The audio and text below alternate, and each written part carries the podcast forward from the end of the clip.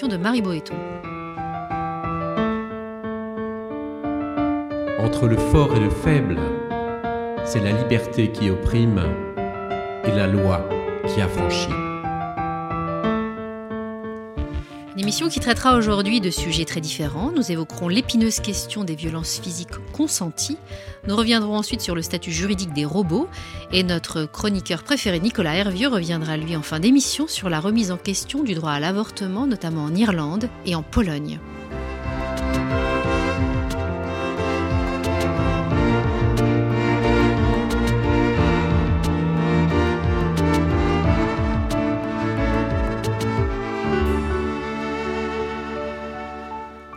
Les violences physiques envers autrui sont proscrites dans le Code pénal et donc susceptibles de poursuite. Il arrive toutefois, même si c'est rare, qu'on souhaite délibérément s'exposer à de telles violences. Mais la loi est claire, le consentement de la victime ne change rien à l'affaire. Même voulu, les violences infligées par autrui restent interdites. Ce qui explique par exemple que le Conseil d'État, dans un célèbre arrêt de 1995, ait interdit le lancer de nains, et ce contre l'avis même du nain à l'origine de la requête. Voilà donc pour les grands principes. La réalité est plus complexe. Pour preuve, les combats de boxe sont, eux, bel et bien permis. Idem des relations sexuelles sadomasochistes. Voilà qui pose donc l'épineuse question des limites à poser ou non à l'autonomie personnelle. Si nous sommes propriétaires de notre corps, pourquoi ne pas nous laisser entièrement décider de l'usage qu'on en fait? Au nom de la dignité humaine, du respect de l'intégrité physique, de l'ordre public Ouvrons le débat. Bonjour Pierre Rousseau. Bonjour. Vous êtes l'auteur euh, de Autonomie personnelle et droit pénal, paru fin 2016 aux éditions L'Armatan. Alors nous ouvrons avec vous le, le débat. D'abord, pour revenir euh, à la base, que dit le droit français? Est-il permis euh, de consentir aux violences infligées par autrui dès lors qu'on y consent soi-même? Le droit pénal donc, condamne les, les, violences, réprime les violences. Euh, alors, le consentement euh, n'est pas pris en compte euh, en droit pénal, pour la bonne et simple raison que le droit pénal ne s'intéresse qu'à l'auteur. Euh, c'est la différence avec le droit civil où là on va effectivement euh, euh, chercher à savoir comment comment réparer le dommage à la à la victime. Là, on ne s'intéresse vraiment qu'à l'auteur. À la limite, on va s'intéresser à la victime pour voir le préjudice et pouvoir qualifier les violences parce que c'est une infraction de résultat. On qualifie en fonction du résultat. Mais c'est tout. Après, on ne s'intéresse plus à la victime. Consente, ça ne change rien. Voilà, ça ne change rien du tout. C'est un principe en droit pénal. Le consentement n'est pas un fait justificatif.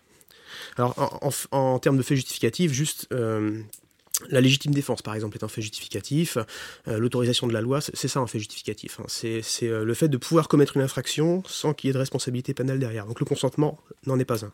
Est-ce que, en termes d'altération physique, dès lors qu'il y a une visée thérapeutique, on peut accepter des violences qui viseraient le corps? Alors ça, c'est prévu dans le code civil. Alors dans, les, dans les articles relatifs à, l'inviolabilité du corps humain. Alors c'est posé hein, comme principe et effectivement le Code civil prévoit qu'on peut tout de même, euh, euh, pour des motifs thérapeutiques, euh, avec le consentement de la personne, ou alors lorsqu'elle ne peut pas exprimer son consentement, altérer le corps dans ces cas de figure. Sinon, ça consacre l'inviolabilité du corps, du corps humain. Alors, ce qui est étonnant, c'est que malgré tout, nous sommes, euh, en tant qu'individus, propriétaires de notre corps. On est d'accord mhm. là-dessus.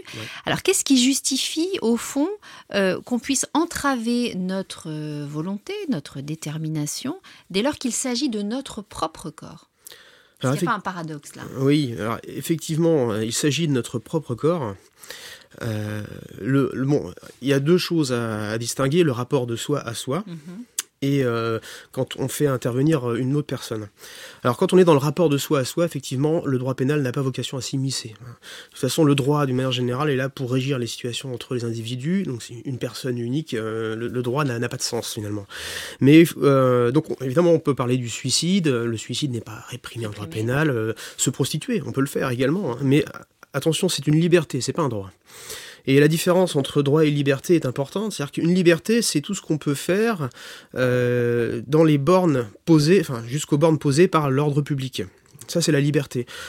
Le droit, c'est quelque chose qu'on peut demander dans un, à un tribunal, euh, dont on peut demander l'exécution.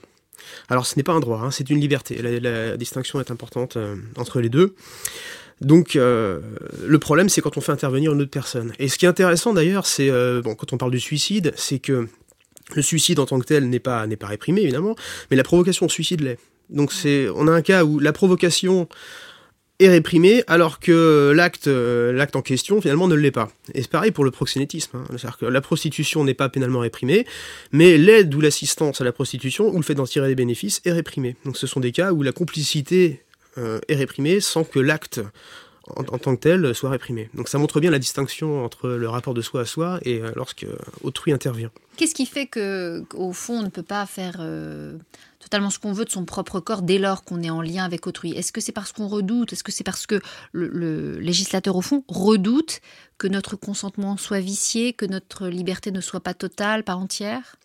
Oui, il y a un problème avec, euh, avec le consentement. Enfin, le consentement est à prendre avec des pincettes. C'est délicat parce que euh, d'une part, euh, le consentement peut tout à fait, même s'il est considéré comme libre et éclairé, euh, le consentement peut très bien être influencé par l'entourage, par l'extérieur. Le consentement est-il toutefois libre, hein, toujours, hein, c'est la question qu'on peut se poser.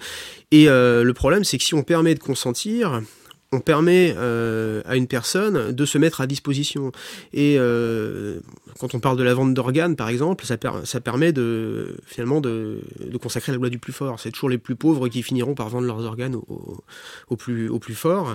C'est la même chose des mères porteuses. Exactement. mais en même temps, mais en même temps, c'est considéré que ces gens-là, au moment où ils vendent leurs organes, au moment où ils louent leur utérus, ne sont pas libres.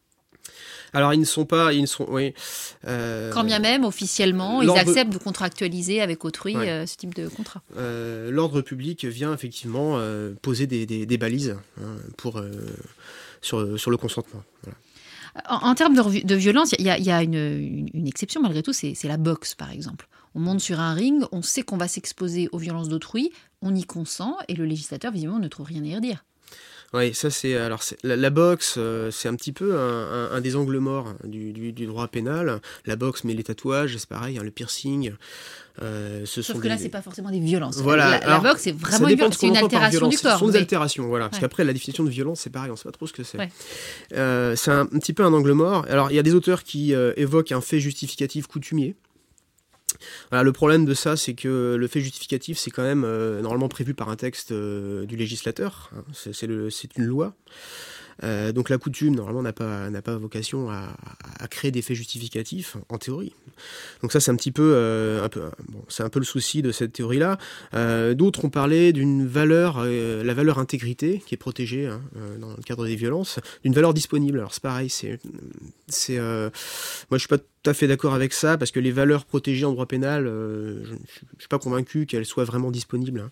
Quand on parle de la liberté sexuelle, c'est l'atteinte, c'est pas parce qu'on met à la disponibilité euh, de la personne euh, son intimité sexuelle, c'est quand c'est qu'on porte atteinte au consentement. Donc ça c'est pareil, c'est c'est un peu bancal comme théorie. un autre auteur a pu évoquer aussi l'autorisation de la loi, qui est un fait justificatif dans la mesure où le législateur délègue à des fédérations sportives euh, la faculté d'établir des règles et donc délèguerait la, faculté d'établir un fait justificatif. Or, ce serait déléguer, euh, euh, la faculté de légiférer en matière pénale, ce qui n'est pas possible. Hein. Ils n'ont pas la légitimité pour ça. Alors, ça veut dire que peut-être que lorsqu'on monte sur un ring, on, ne fait pas que s'exposer aux violences d'autrui, on va se battre mmh. et c'est un rapport euh, au corps de l'autre qui fait qu'on va pas forcément en sortir victime. Mmh. Alors, c'est une lutte au fond. C'est oui, alors c'est oui, hein, c'est une lutte, mais euh, le droit pénal n'admet pas la contractualisation, c'est-à-dire le consentement des deux parties, hein, deux personnes qui se battent entre elles, finalement consentent toutes les deux à la violence, mais ce n'est pas permis par le droit pénal. Donc c'est pour ça qu'on a on a vraiment ce, cet angle mort, un peu. Hein, au nom de quel principe en, droit français limite-t-on et encadre-t-on l'autonomie personnelle? Est-ce que c'est au nom de la dignité? Est-ce que c'est nom d'autres concepts? Est-ce que c'est au nom de l'ordre public? Qu'est-ce qui fait qu'on limite notre capacité à l'autodétermination? Alors euh, là, le principe que vous évoquiez, la dignité, a été, euh, a été euh, évoqué par certains auteurs pour, qui se demandaient comment limiter justement l'autonomie personnelle à cause d'un droit fondamental euh, qui est tiré de l'article 8 de la Convention européenne de sauvegarde des droits de l'homme, le droit à la vie privée, qui implique, d'après la Cour européenne, euh, le droit à l'autonomie personnelle. Alors, euh, bon, c'est pareil, hein, c'est pas vraiment un droit, c'est une liberté, mais bon, il l'appelle le droit à l'autonomie personnelle. Or, ce droit à l'autonomie personnelle, c'est un droit fondamental, donc il est supérieur à la loi dans la hiérarchie des normes. Le problème, c'est que ça vient, ça vient empêcher la répression pénale des États. Alors les auteurs se sont demandé comment pouvoir euh, finalement contrecarrer ce droit fondamental. Il faut quelque chose de plus fort encore. Bon, rien n'est plus fort que la dignité. La dignité, c'est la matrice des droits fondamentaux. Elle est considérée comme absolue. C'est la valeur de l'homme. Donc les auteurs se sont demandé si on pouvait invoquer euh, la dignité pour contrer euh, l'autonomie personnelle. Voilà, le problème de ce, concept, hein, c'est même pas vraiment, un, si sais pas si on peut parler de principe, c'est un, concept, c'est que d'une part il est difficile à définir. La dignité, c'est évidemment le fait de ravaler l'homme au rang de l'animal ou d'une chose ou d'une entité qui n'a rien à voir dans l'espèce humaine. Mais également, selon certains auteurs, c'est euh, l'intolérable. Or, c'est teinté de subjectif. Voilà. Comment est-ce qu'on peut invoquer l'intolérable? Donc c'est assez flou euh, et, c'est une notion qui est également absolue. Donc si le juge peut la mobiliser pour interdire, à ce moment-là, il a, il a un pouvoir C'est un peu une porte ouverte sur l'arbitraire potentiellement Oui, sur l'arbitraire, et puis on, peut interdire tout ce qu'on veut avec, avec un concept absolu. Et un peu fourre-tout. Et un peu fourre-tout, Parce voilà. que subjectif. Parce que sur le, oui, j'avais parlé un moment dans, dans le dans l'ouvrage d'un d'un arrêt dans lequel un, un, juge avait interdit une exposition euh, qui qui mettait en, il y avait il y avait des photos qui étaient un petit peu choquantes et euh, les enfants pouvaient aller à cette exposition-là, donc il l'avait interdite sur, euh, sur le fondement de l'atteinte à la dignité des enfants. Mais c'était sur la dignité dans le sens de l'intolérable.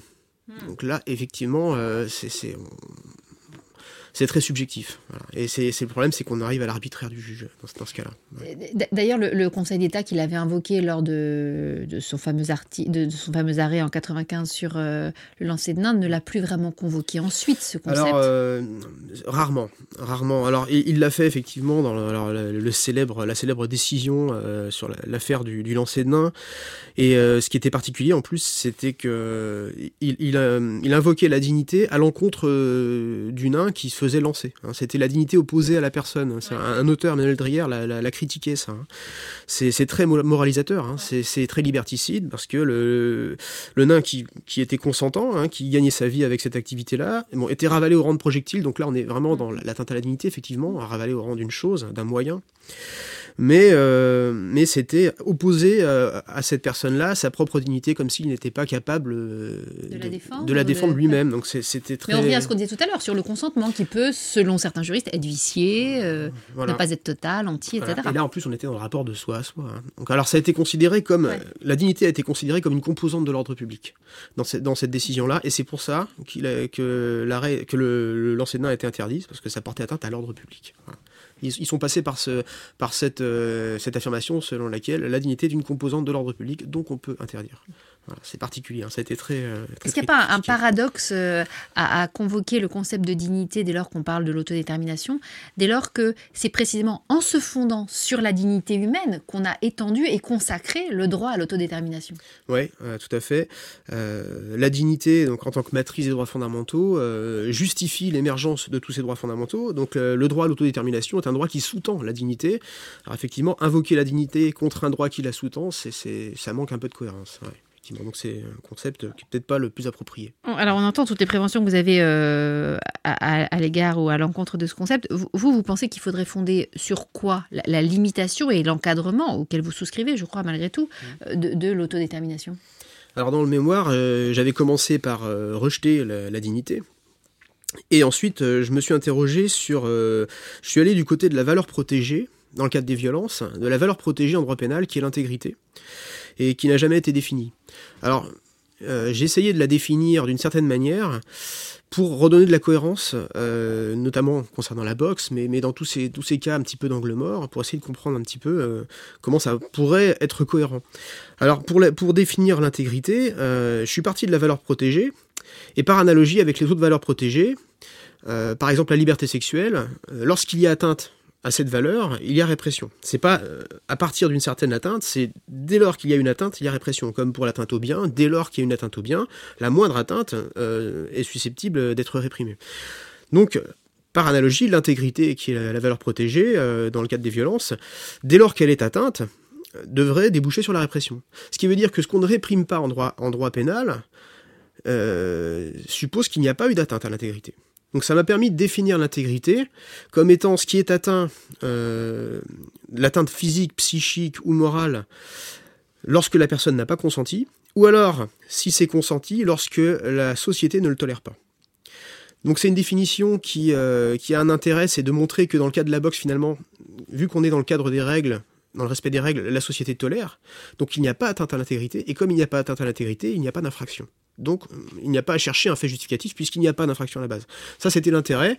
Et l'autre intérêt, c'est de d'enserrer finalement la, faculté de consentir dans la tolérance sociale. C'est-à-dire que c'est la société qui permet de consentir.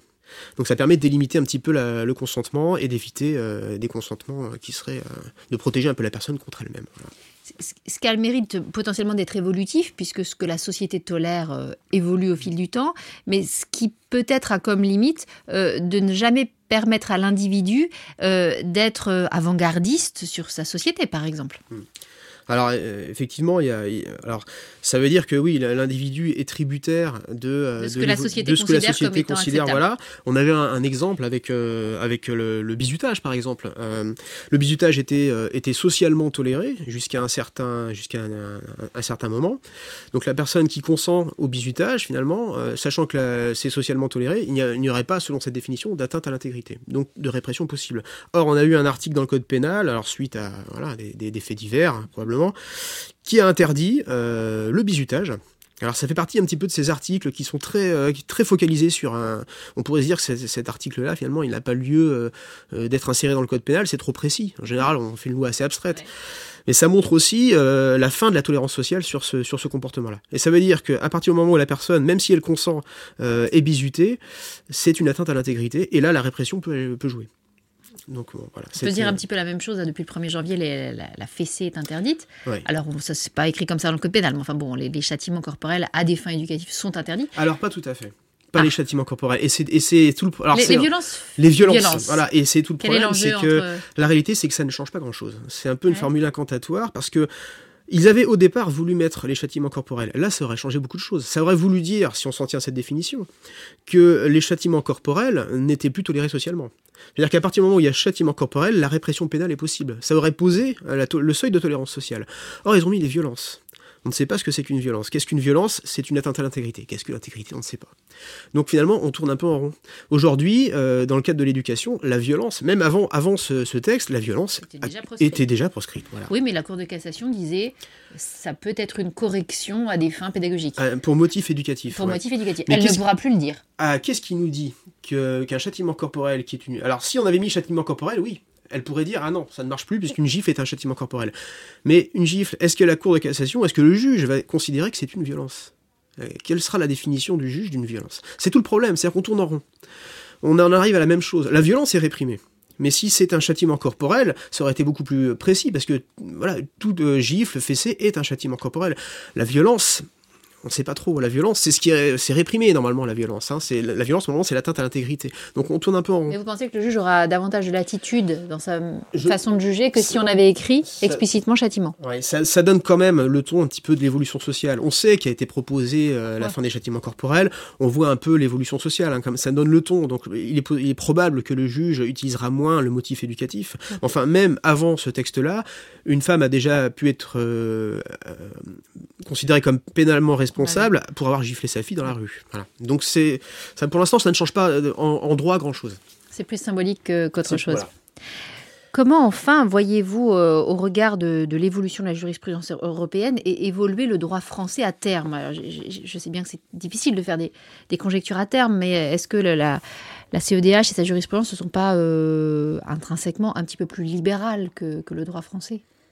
Alors ce qui est sûr, c'est que le, droit français, euh, donc la répression étatique, hein, qui était quand même euh, un pouvoir régalien, euh, est aujourd'hui n'est plus libre. Hein. Le législateur n'est plus libre. L'expression de la volonté générale est encadrée, elle est canalisée hein, par le juge, par le biais des droits fondamentaux.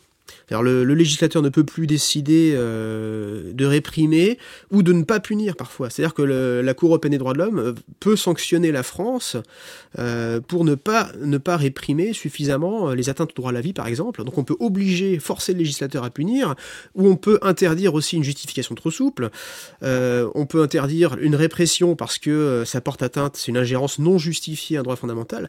Donc aujourd'hui, c'est le juge qui, dispose d'un pouvoir, et pas uniquement la Cour européenne des droits de l'homme, qui est la, dernière instance, mais c'est d'abord le juge national, qui est le premier gardien des droits fondamentaux, qui dispose d'un pouvoir considérable sur le législateur, ce qui est non seulement il applique la loi, mais il la contrôle également, au regard des droits fondamentaux qui sont supérieurs à la loi. Donc le, législateur aujourd'hui est, un auteur avait parlé de, en liberté surveillée. Mais je pense par exemple à un arrêt de la CEDH euh, qui, est peu connu parce qu'il il concerne un cas très très marginal, en l'occurrence des violences sexuelles sadomasochistes, qui en l'occurrence euh, peuvent être euh, acceptables même dans un cas d'extrême violence parce qu'on est précisément dans un cadre sexuel. Est-ce que vous voyez le juge français aboutir à la même, au même jugement, à la même décision? Oui, ça c'est vrai que c'est un arrêt qui a, qui a fait couler euh, beaucoup d'encre dans la doctrine. Donc l'arrêt KAD contre Belgique euh, de 2005 et euh, donc là, on était dans un cadre de violence sadomasochiste. Alors c'était un, un magistrat et un médecin qui euh, exerçaient des violences euh, d'une extrême brutalité hein, sur la femme du premier. Euh, ils se sont vus refuser euh, les, clubs un peu spécialisés pour aller et, donc sont allés dans, un club à part euh, pour faire ces violences-là.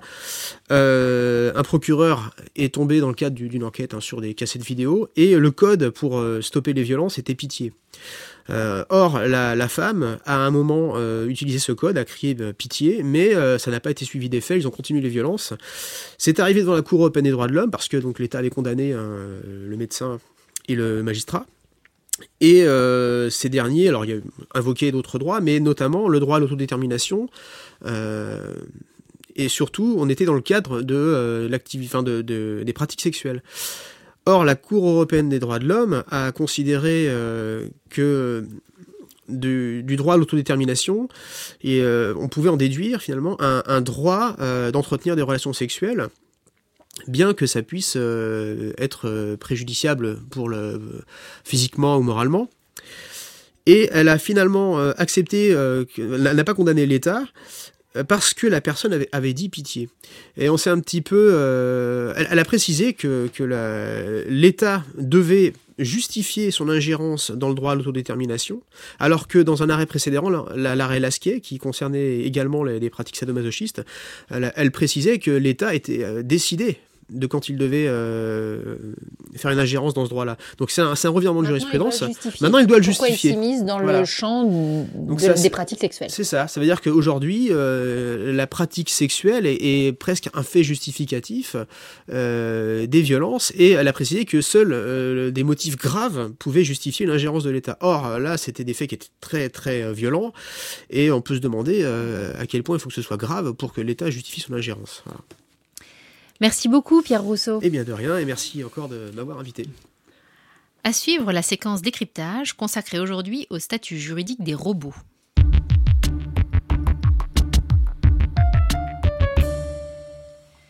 Faut-il considérer les robots comme de simples objets ou leur octroyer un nouveau statut?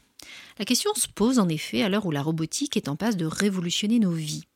Après les robots médicaux utilisés de longue date, après les drones militaires intervenant depuis peu sur les théâtres d'opération, les robots de divertissement ou d'assistance aux personnes devraient prochainement entrer dans nos vies.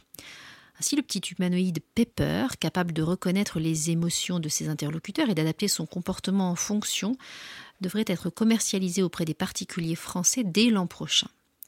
Alors une imprécision, une erreur de cible ou une simple panne, et ces machines intelligentes pourront faire des dégâts, voire des victimes. Qui sera responsable? Le propriétaire du robot? Son constructeur? L'auteur du logiciel?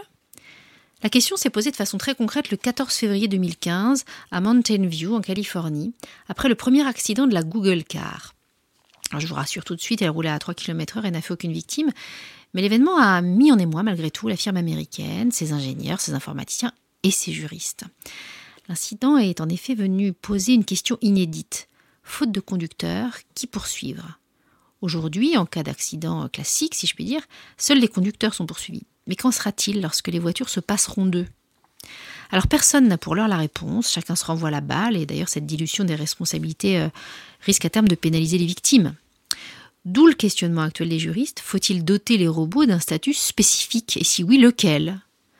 Pour l'heure, le droit reste muet, sans trop de conséquences d'ailleurs pour le moment, en effet les robots actuels, dont les actions sont préprogrammées, relève de la loi sur les produits défaillants de 1998 qui, en cas de dysfonctionnement, engage la responsabilité des fabricants.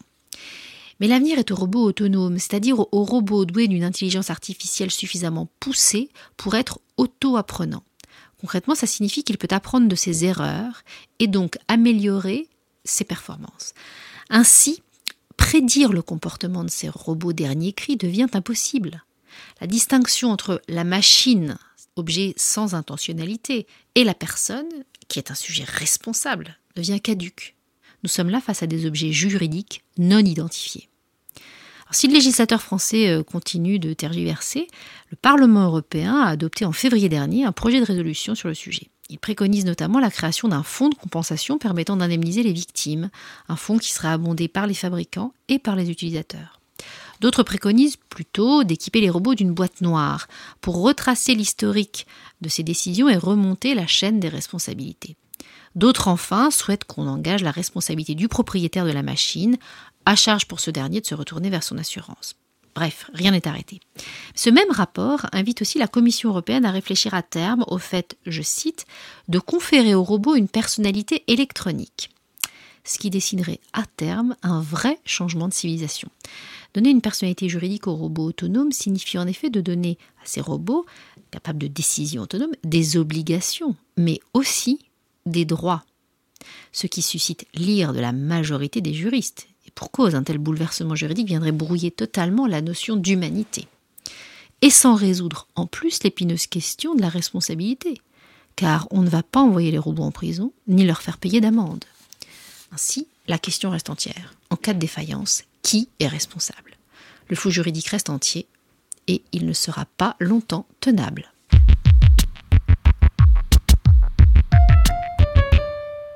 Vous écoutez Amicus Radio, l'émission Angle droit. C'est désormais l'heure de retrouver la chronique de Nicolas Hervieux, juriste à l'Université Paris-Ouest Nanterre et fin connaisseur de la jurisprudence européenne. Bonjour Nicolas. Bonjour Marie. It was my honor. Au premier jour du printemps 2017, c'est par ces mots que commence le tweet de Mike Pence destiné à revendiquer sa première victoire contre ce qu'il combat ardemment, l'avortement. Véritable caution chrétienne et conservatrice de l'inénarrable et déroutant Donald Trump, le nouveau vice-président des États-Unis n'a jamais fait mystère de ses convictions. Nul n'a donc été surpris ce 30 mars 2017 lorsque le seul vote de Mike Pence a permis de faire basculer la majorité du Sénat américain et a ainsi mis à bas le financement public des cliniques du planning familial. Ce vote préfigure bien d'autres batailles à Washington pour affaiblir le droit à l'avortement lequel continue de cristalliser les tensions, à tel point que son sort n'a jamais paru aussi incertain, car même son socle constitutionnel pourrait vaciller. En effet, depuis 1973 et la célèbre décision de la Cour suprême, Roe versus Wade, ce droit est placé sous la protection constitutionnelle de l'intimité et de la vie privée via la Due Process Clause du 14e amendement. Mais cette jurisprudence, tantôt nuancée, tantôt renforcée, demeure vivement contestée. Certes, la très récente nomination du juge conservateur Neil Gorsuch, en lieu et place du non moins conservateur juge Scalia, ne bouleversera pas les équilibres à la Cour suprême. Mais si l'un des juges classés comme progressiste devait être remplacé sous le mandat de Donald Trump, ce qui n'est pas improbable vu l'âge de certains, comme les juges Breyer ou Ginsburg, le précédent Roe versus Wade serait alors menacé. Et avec lui, le droit à l'avortement. Vu d'Europe, ce débat américain pourrait sembler exotique, mais il n'en est rien. En effet, bien loin d'être acquis, le droit à l'avortement demeure également contesté de ce côté-ci. Récemment, il a ainsi enflammé les débats en Pologne. La loi polonaise sur l'interruption volontaire de grossesse était déjà l'une des plus restrictives d'Europe. L'IVG n'y est possible que dans trois strictes exceptions. En cas de viol ou d'inceste, de graves pathologies du fœtus ou de risques avérés pour la vie ou la santé de la mère. Mais une proposition de loi amorcée en septembre 2016 sous l'influence de l'épiscopat de Pologne entendait la durcir un peu plus encore, en supprimant purement et simplement ces exceptions à l'interdiction de l'avortement. Certes, après les vastes manifestations qui ont déferlé en Pologne au début du mois d'octobre 2016, le très conservateur parti au pouvoir Droit et Justice a été contraint de reculer et de remiser ce projet. Mais malgré ce succès, le droit à l'avortement n'en est pas moins apparu dans toute sa fragilité d'autant que la Pologne n'est pas le seul pays européen concerné. Ainsi, en Espagne, après l'échec d'une première tentative de réduction du droit à l'avortement en 2014, une loi de 2015 a finalement restreint son accès pour les mineurs. De même en France, si la législation sur l'avortement a été progressivement confortée ces dernières années. La récente extension du délit d'entrave à l'IVG a ravivé les tensions ainsi que les débats juridiques. L'ensemble de ces difficultés et péripéties révèle combien le droit à l'avortement peine encore à conquérir la qualité de véritable droit fondamental. À cet égard, les atermoiements de la jurisprudence de la Cour européenne des droits de l'homme sont éloquents. Certes, la Cour de Strasbourg n'a pas manqué de reconnaître que, je cite, la législation relative à l'interruption de grossesse touche au domaine de la vie privée de la femme enceinte. De même, elle est l'occasion de répéter que la décision d'une femme enceinte de poursuivre ou non sa grossesse relève de la sphère de la vie privée et de l'autonomie. Pour autant, après avoir longtemps réussi à esquiver la brûlante question, la juridiction européenne a fini par reconnaître, dans son arrêt ABC contre Irlande de 2010, que la Convention ne saurait s'interpréter comme consacrant un droit à l'avortement. Car à ses yeux, je la cite encore, le droit de la femme enceinte au respect de sa vie privée doit se mesurer à l'aune d'autres droits et libertés concurrents, y compris ceux de l'enfant à naître.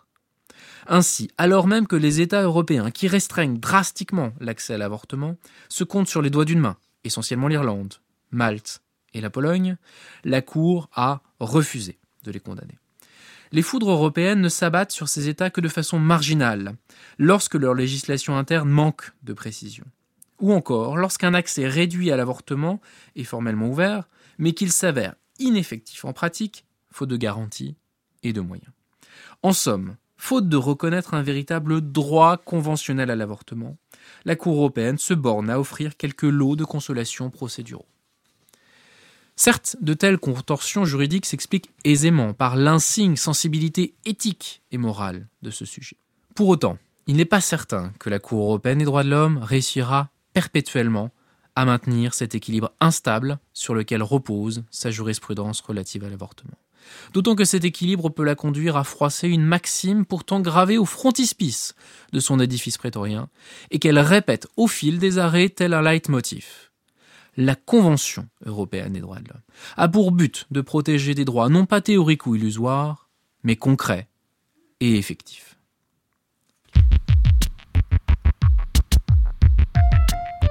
C'est désormais l'heure du docteur, l'heure de mettre en avant, comme à chaque fin d'émission, une thèse en droit récemment soutenue par un étudiant, une façon pour nous de suivre au long cours et en direct la production universitaire. Bonjour Émilie Dubourg, vous êtes l'auteur d'une thèse intitulée Les services pénitentiaires d'insertion et de probation à l'aune de la prévention de la récidive. Alors, afin de mieux contextualiser vos travaux, pouvez-vous d'abord nous rappeler quelle est la vocation originelle de, d'ESPIP Très bien. Bonjour, effectivement. Donc, si on remonte au, fondement vraiment euh, originel de la création des services, euh, ces services trouvent leur, euh, leur origine dans des structures associatives et bénévoles. Donc là, si on remonte au niveau du, du 18e siècle, sous la forme actuelle, ils trouvent leur forme dans, enfin leur, leur fondement dans un dans une loi de 1885 euh, relative à la prévention de la récidive, justement, qui a instauré euh, la libération conditionnelle euh, et qui a posé les bases de l'institution de, ces services, qui ont été pleinement institutionnalisés au lendemain de la Deuxième Guerre mondiale dans le cadre de la réforme à mort, avec à l'origine deux structures distinctes, donc services sociaux euh, d'un côté en, en, détention et services euh, éducatifs, et puis euh, des structures dédiées à la prise en charge des personnes bénéficiant d'une libération conditionnelle ou des sortants de ou des sortants de prison. donc effectivement, quand on voit cette histoire-là, on voit que l'histoire des services, ils ont leur leur fondement sur sur une idéologie reliée au, au travail social. donc du coup sur sur la réinsertion sociale, sur ces notions d'amendement, mais également bien évidemment sur cette notion de, de de prévention de la, récidive, entendu comme une prise en charge globale, complète, individualisée des, justiciables. Est-ce que leurs missions ont évolué ces dernières années et en quoi notamment l'accent mis sur la lutte contre la récidive euh, est-il venu altérer, voire peut-être dénaturer la nature de cette mission? Alors effectivement, ce qu'il faut aussi avoir en tête, c'est que la notion de prévention de la récidive elle est vraiment intrinsèquement liée à, à l'histoire même de ces services.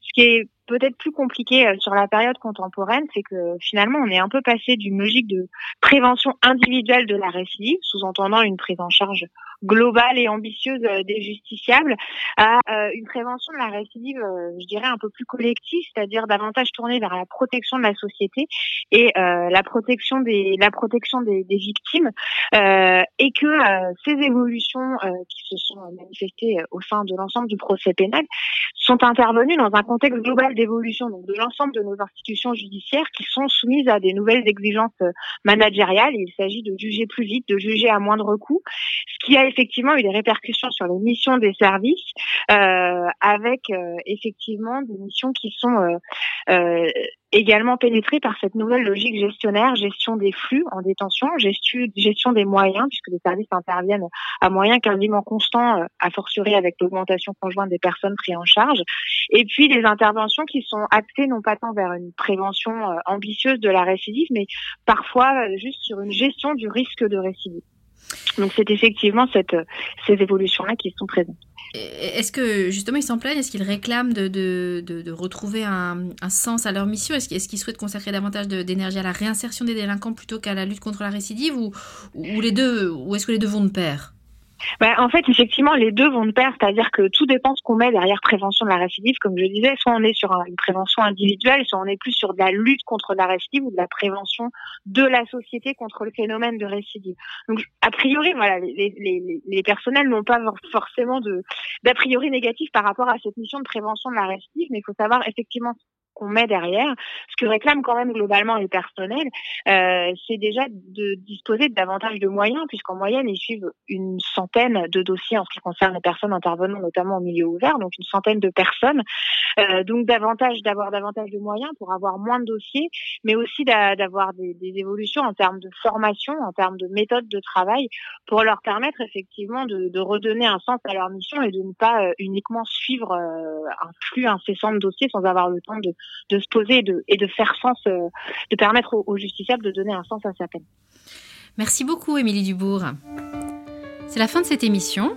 Vous pouvez écouter et télécharger librement l'émission ainsi que la chronique sur le site internet radio.amicus-curiae.net. Et ne manquez aucun épisode en nous suivant sur les réseaux sociaux. Cette émission a été préparée par Marie Boéton avec à la technique Arnaud Dumanois et à la coordination Léa Delio.